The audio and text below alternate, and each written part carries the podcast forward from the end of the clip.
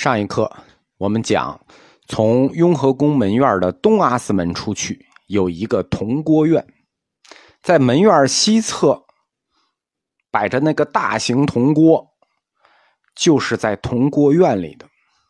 铜锅院实际就是个大厨房。雍和宫不是有熬腊八粥的传统吗？铜锅院的三间房，每年就是给雍和宫熬腊八粥的地方。现在不熬了，就摆在鼓楼下面让你参观。当然，熬也不能拿这个熬了。这个锅是养心殿造办处在乾隆九年，就是改宫为庙的时候造的。多重呢？八吨。那你想想怎么用吧。这个锅现在摆在门院上，你可以想一下它怎么用。第一，平地上垒灶台，八吨重的锅。这灶台是撑不住的。第二，大锅底部它跟地面的距离不够，为什么？这锅很大，如果你要放足够的柴火，这个锅离地的距离就得有足够的空间。第三，如果你做一个灶台撑住了，底下的空间也够，那你想想这个锅边离地得有多高？那你煮这个腊八粥，你就得踩个梯子去煮这个粥。拿一个特长的杆在里头搅和，这不现实。基于这个推理，因为铜锅院现在我们进不去了啊。基于这个推理，我们可以推测铜锅院一定有一个巨深的地灶，就是往下挖。这个锅地面齐平，这个灶是往下挖。那实际也是这样，虽然我们进不去啊，推理和记载是一样的。铜锅院有一个深达六米的地灶。啊，地灶有一个问题啊，就没法换风，所以他专门有一批铜管往里吹气换风。铜锅院它是一个厨房，但它只负责煮粥，它不干别的，它平时也不做厨房，它每年就这三天做厨房。雍和宫喇嘛的厨房它不在铜锅院，它在第五进院，雅木达嘎楼的后头。关于雍和宫的这个腊八粥，一直有一个误会，就是每年雍和宫熬腊八粥给老百姓喝。现在每年雍和宫确实也组织这个活动，提前有一天就有人拿碗在那儿等着。这要是搁清朝呢，你肯定就饿死了，因为向老百姓施舍腊八粥呢，这个事儿有没有？有，他从民国以后才有。雍呃。雍和宫的这个腊八粥呢，它就不是给老百姓喝的，它是一种皇家礼仪。雍和宫熬腊八粥，它有一套完整的仪式。熬好之后，不光是给北京的文武百官喝呀，这凉粥你还得封到罐子里，一特制的罐子，送到各省总督、巡抚三品以上官员去喝。地方够级别的也得喝。而且估计送到底下他也就不喝了，为什么呢？也是供起来，对吧？你想，而且那个粥都跑了好几天了，在路上他还能喝吗？呃，腊八冷，他也没准能喝啊，热热。每年雍和宫的这个腊八粥准备工作，从农历十二月初一就开始了。首先，内廷要任命一位蒙古王公出任本年度的监州大臣。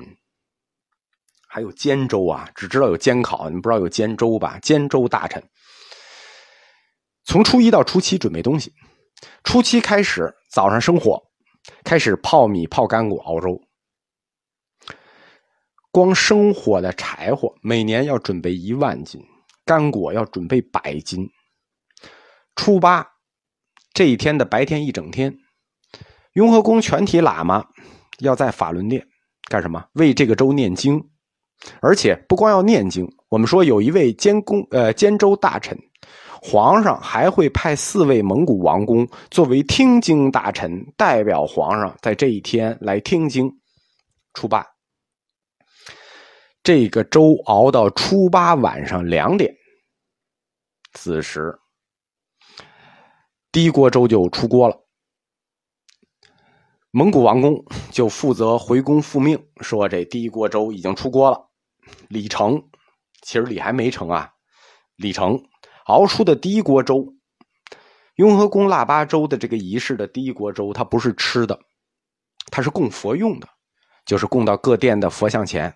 它不光是雍和宫的各殿佛像前，故宫的、圆明园的这个佛像前，全要送，全要进，然后继续熬，熬到初九日，那腊八粥这个仪式才正式结束。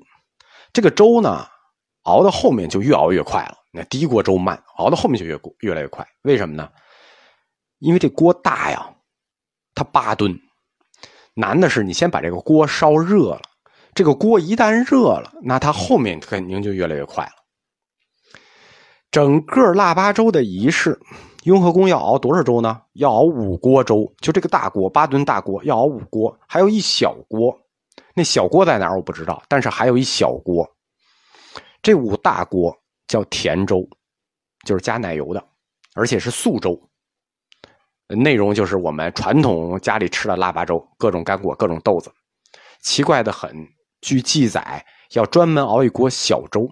第一是这个小锅我们不知道在哪儿；第二是这小锅的粥很特殊，这小锅粥是肉粥，是羊肉粥，咸的，叫羊肉腊八粥，加羊肉的。谁喝也不知道，反正一定要熬这一锅。五锅腊八粥熬出来，它的吃的顺序是这样的啊。我们为什么说老百姓是吃不上的呢？第一锅粥供佛，我们刚才讲了。那第二锅粥不用说了，那供皇上、皇上后宫、后妃、亲王、贝勒，跟皇上有亲戚关系的这一大干人等，这第二锅粥。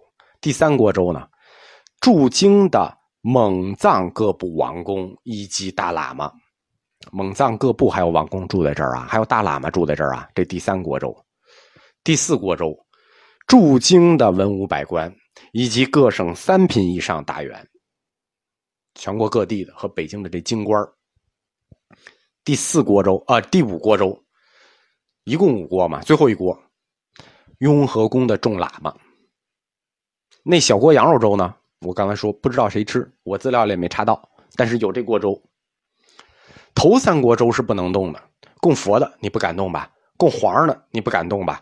供驻京的蒙藏各部王公和大喇嘛你不敢动吧？就这三锅粥是不能动的。能分的就是第四锅粥，就是驻京文武百官及地方三品以上大员。这第四锅和这第五锅，雍和宫众喇嘛。这第四锅和第五锅如果吃不了的情况下，要象征性的施舍给北京城的贫民。但是你可以想象一下啊，别看这个八吨的大锅，吃剩下，你觉得这事儿可能吗？这锅看着大，你得想想他多少人分。